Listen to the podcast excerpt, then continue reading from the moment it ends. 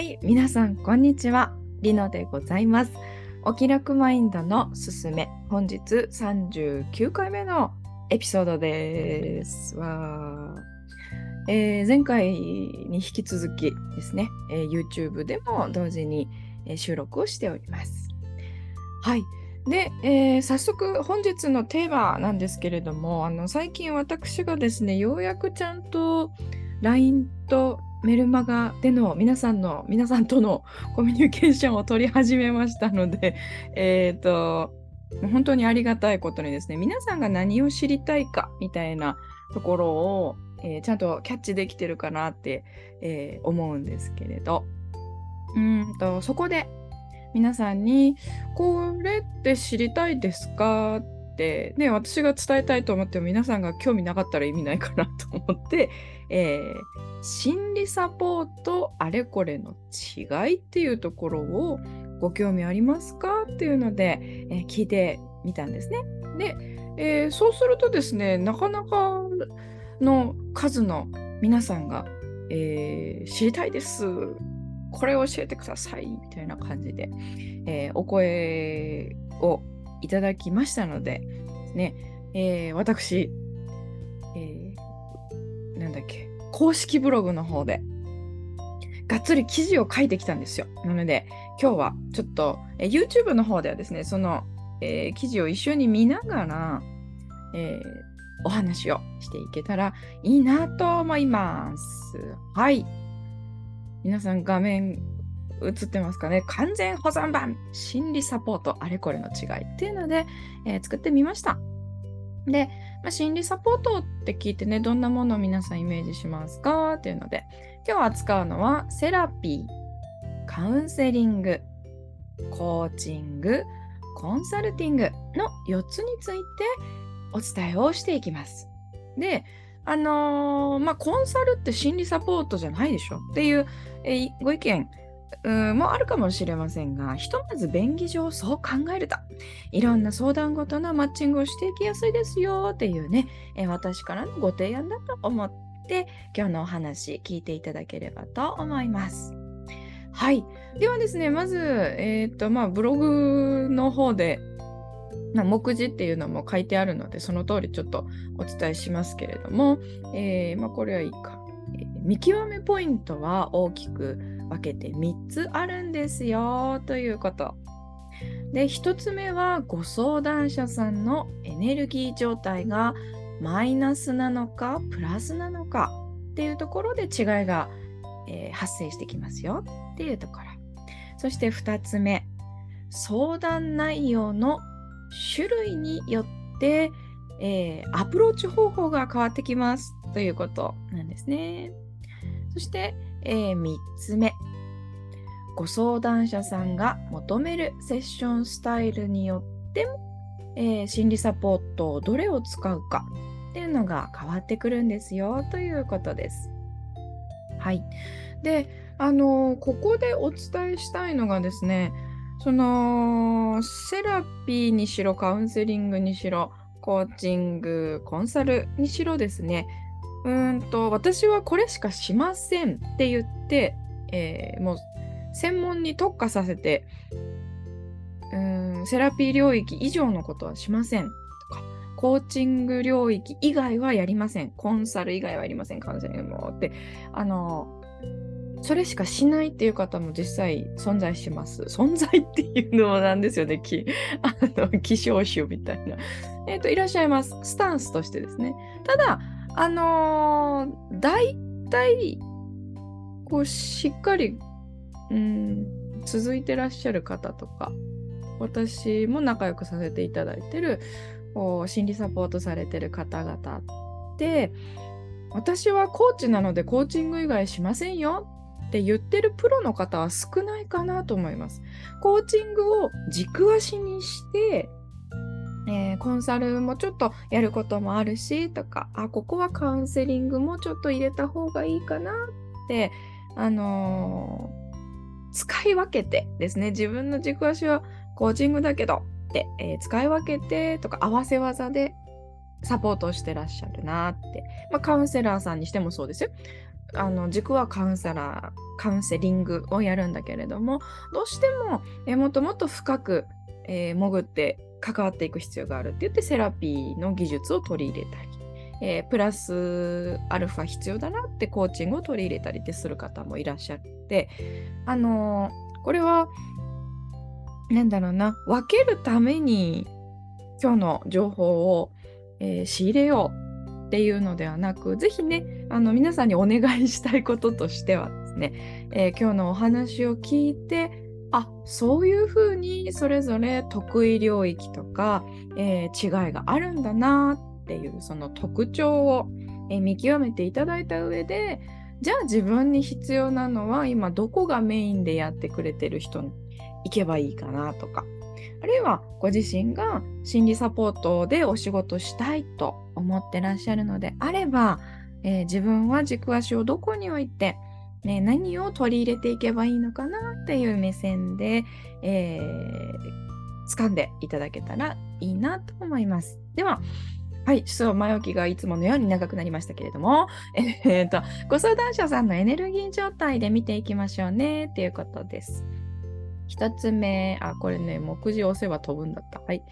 えー、1個目、ま、エネルギーがマイナスの状態だとどんな感じでしょうかって。いうのをまずちょっと見ていきたいと思います。エネルギーがマイナス状態だと。あ、これね、私が手書きで何年前かしら、もう3、4年前に書いたやつなんですけどね、えー、こんな症状が出てきますよって、動けないからね、なんかいつもやる気出ないなとか、えー、不眠だったり、過眠だったり、とか、なんかね、ちょっと依存に、えー、走ってしまったりとか、あと、あのーなんか普通に毎日生活は送ってるんだけどなんかいつもイライラしちゃうとか、えー、ちょっと辛いなっていうことが続いたりとかなんでいつもこんな悪いことばっかりやってくるのかしら？とか。もうどうしようわかんない。自分じゃもう無理無理ってなってったりとか、えー、辛い。いつもあるいは頻繁に動けなくなるっていうような、えー、状態がマイナス領域のお悩みかなと思います。で、あとはですね、プラス領域はどんな状態かなって言いますと、えー、プラスですと、えー、どんな状態になるか。ん？こう、お悩みっていうより、なんか課題かなみたいな。コーチングのご相談に来られる方ってですね、いや、悩んでるってわけじゃないんだけど、でも別にあの何も悩んでないかって言われるとああでもなみたいな感じで悩みの自覚がなかったりとかするんですけどまあ基本いつもニュートラルゼロを保ててるっていうことですよね。ですとか、まあ、課題意識があったりとかですね。あとは、えー、つながりとかコミュニティとか自分が、えー、与える与えられている影響のこう改善意識があったりとかですね。自分の生きがいって何だろうとか何のために生まれてきて、え生きていくんだろうっていう、え自己探求へのね好奇心があったりとか、はい、あるいは、えー、ねこうもっともっとえー、くなるためにですねなんか良くないなっていう状況を、えー、自覚できたらめっちゃいろいろ調べたりとか勉強しようっていうね気力とか、うんとなんかチェックして進もうとする気概はあるっていう感じですよね。失礼しました。はい。で、うんと、そうすると、でも自分一人だとちょっと難しいなっていう場合にもっと良くしたい、えー、さらにプラスの状態に行きたいんだけどなんかいまいちね難しいからなどうしようかなってなんか良くしたいけどどうすればいいかわからんっていう時に、えー、このご相談、えー、心理サポートっていうのが必要になってくるかなと思います。で、えー、それぞれですね、マイナスとプラス、えーね、普段割とどっちに偏ってるかなぐらいの感覚で、えー、ご自身のことはチェックしていただきたいですし、えー、お仕事される、されている側、サポートする側の方々は、クライアントさんたちが皆さんどんな状態で普段えー、過ごしてらっしゃるかなっていうのをぜひヒアリングしてですね、エネルギーがどっち寄りかなっていうのをチェックしていただくといいと思います。で、エネルギーという指標でざっくり分けると、各サポートはですね、やはり得意とする領域、やっぱりございます。っていうので、まあ、まず、え、ニュートラル、ゼロから、え、マイナス領域が得意なのはセラピーやカウンセリングなんですよっていうことですね。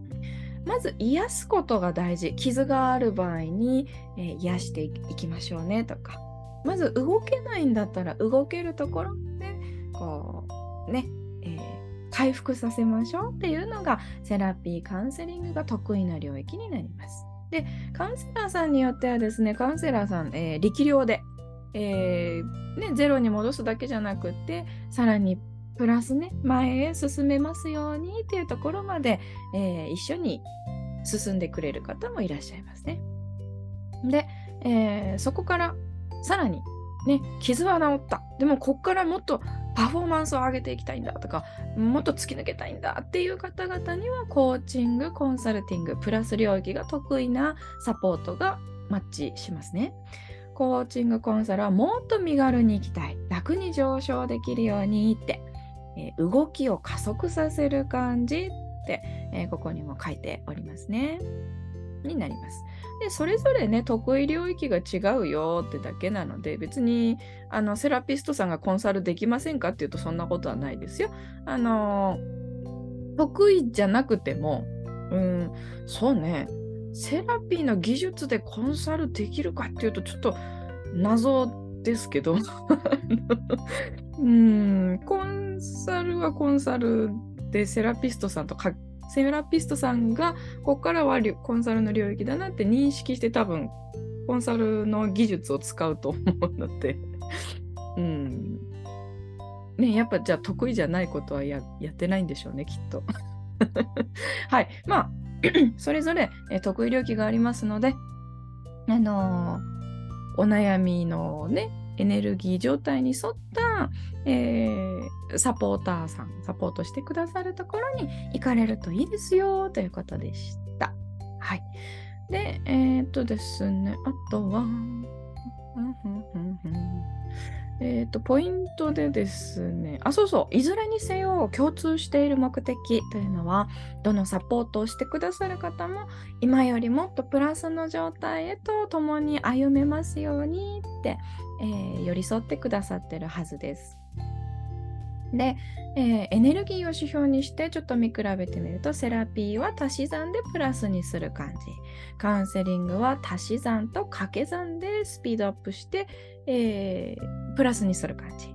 コーチングは掛け算と類乗で。そしてコンサルは類乗でっていう感じで、えー、コンサルになるとね早いんですよねさらに。もうエネルギーが自分の中ではプラスになっている状態から始めるからですね。なのでどんどんね行動エネルギーですとか現実が変わっていくっていう物理的な現実が変わっていくっていうのは、うん、上に行けば行くほど、まあ、プラス領域に上がれば上がるほど速くなるかなという感じですね。はい。あとですね、相談内容の種類によっても、えー、アプローチの違いが出てきますよっていうことなんですけど、まあ、アプローチって何かっていうと、えー、お悩み解決のために、えー、どこにフォーカスあ、まあ、横文字ばかりですねどこを起点にして、えどこから紐解いていきますかっていうものになります。で、えまあ、ちょっと硬い言葉を使いますと原因思考、原因か、原因思考か、解決思考かという違いになりますね。で、それは、えっ、ー、と、じゃあまず、原因思考からいきましょうか。原因思考というのは、えー、何が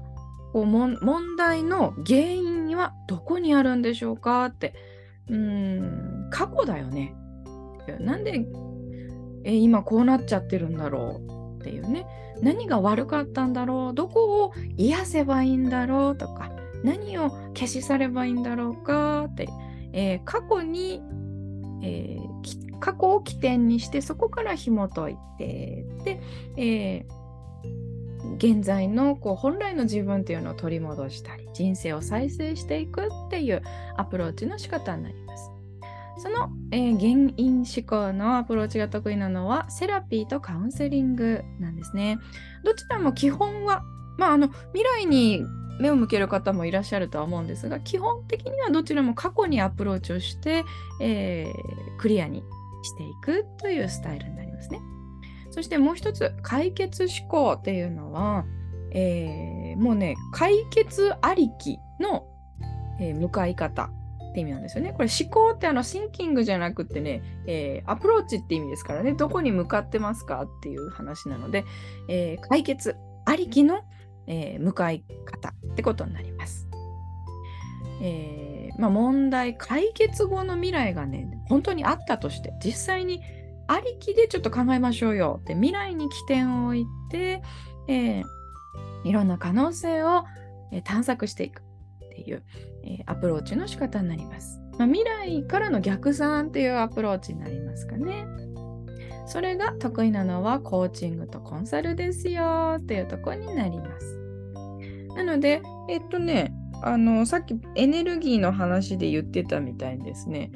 なんかね、別に悩んではないんだけど、みたいな。でもなんかね、今が最高でもこれ以上ないっていいは言わない、言えないしっていう方とかにはね、このコーチングコンサルの解決思考、じゃあもっと良くなってる未来があるとすればどんなものだろうねっていうアプローチがすごく、えー、しっくりくると思います。でここまでが、えー、1つ目2つ目の違い。エネルギーで見ましょう。そして、えー、アプローチの仕方で見ましょうっていう違いでした。そして3つ目。ちょっと今日はね情報が多いので 長めになってますいつもより。すいませんね、えー、3つ目それはご相談者さんが求めるセッションスタイルっていうものになりますね、ご相談者さんがいっぱいいっぱいやってもらいたいか受動的かいやもっと自分でねこういろいろやりたいんだけど手伝ってぐらいの能動的かっていう見方をすると理解しやすいと思います。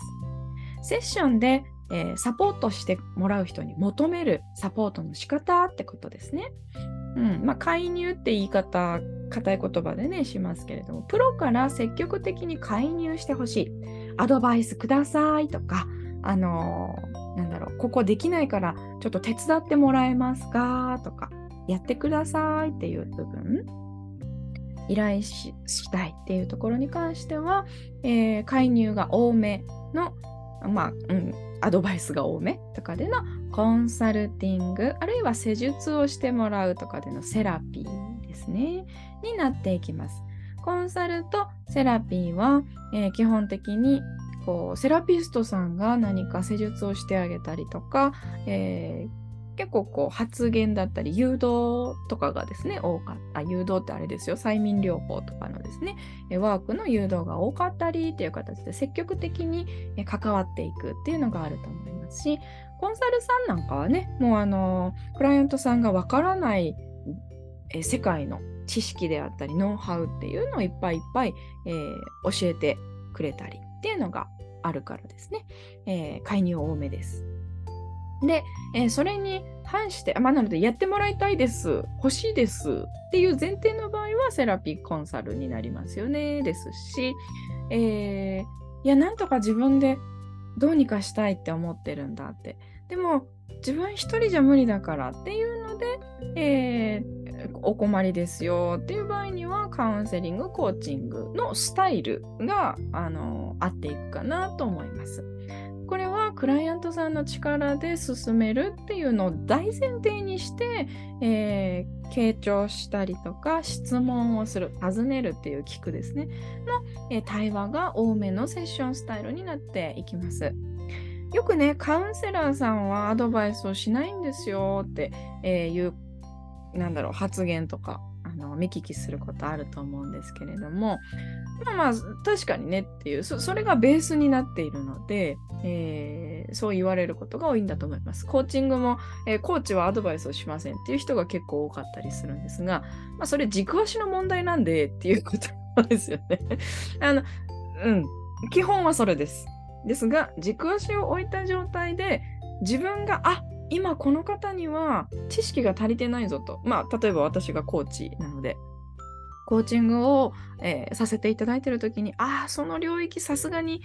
これはご存知ですか？って聞いてみて、知りませんって言ったら、あこういうのがあるんですよっっていう知識の提供をすることはありますよね。なので、えっと、自分の中で今コーチングの領域を取りあ飛び越えているなってあのあえて選択をする使い分けていくって、えー、する場面は結構あるのでこの人めっちゃ喋るやんコーチなのにみたいな人がいる時はですねあの、えー、その方に直接聞くといいと思います。その方、えー、誰々さんはってどんなコーチングを、え、されてるんですかってあのカウンセリングとかコンサルとかも合わせてるんですかってね聞いてみるとねおこのクライアントさんできるぞみたいなこうちょっと あのコーチの方もですねおってあのキュッて なんか引き締まるかもしれないのでぜひぜひ聞いてみてくださいね。はいということでした。まあ、これでねあで私はですねあのなんならお気楽マインドコーチングセッションでは全部やってます。あの、もともと私が、えー、アートセラピー、ね、アート療法を、えーと、スタートの時にやっていたっていうのもあるので、まあ、セラピーやってて、まあ、あの、セラピーだけだとっていうのでカウンセリングもやってて、セラピーカウンセリングでやってて、うん、なんかもうちょっと元気になってきた人たちを前へ進められたらいいのになっていうのでコーチングやってて、で、コーチングやってるうちに、えー、結構企業系のね、ご相談いただくことが多くて、コンサルなんかもちょろっとですよ、ちょろっとだけね、コンサルもやってたっていうのがあるので、コーチングを軸に、まあまあ全部まんべんなくちょっとずつね、やってますよ って感じです。コーチングはがっつり深くやってるんですけど、えー、その他のセラピー、カウンセリング、コンサルティングに関しては、こうちょっと広く浅くみたいな感じで 全部やってるっていうイメージですね。はい。ということでした。まあ、あの、皆さんもよかったら、えー、私の、えブログのリンクも貼っておきますので、結構ね、えーなんだボリュームのある記事になってますので まああの一気に読まずちょっとずつたまに見に来るぐらいで使っていただければと 思います。ではいいかがでしたか？今日の話はねなかなかヘビーだったんじゃないかと思いますよ。多分過去最高に長いエピソードなんじゃないでしょうか。あのここまで聞いてくださって本当にありがとうございます。まあ、全然ね途中であの寝ちゃったわみたいな人もいるかもしれないんですけど。はい、えー、ポッドキャストでね特に聞いてくださってる方なんかはね。あのー、私の声は眠くなると定評がありますので。あね寝ちゃったんじゃないかって心配しております。えー、YouTube ご覧いただいてる方はですね、まあ、幾分かこう画面に動きがほぼないけど 幾分か動きがあるので、あの、ついてこれてたら嬉しいなって思ってます。はい。まあ、ちょっとね、長いから、やっぱりまた短いシリーズで、えー、次回からはまたやっていきますね。今日は本当に、えー、最後まで聞いてくださってありがとうございました。何かしらお役に立てれば嬉しいです。では、皆様の毎日がお気楽でありますように。ではまた。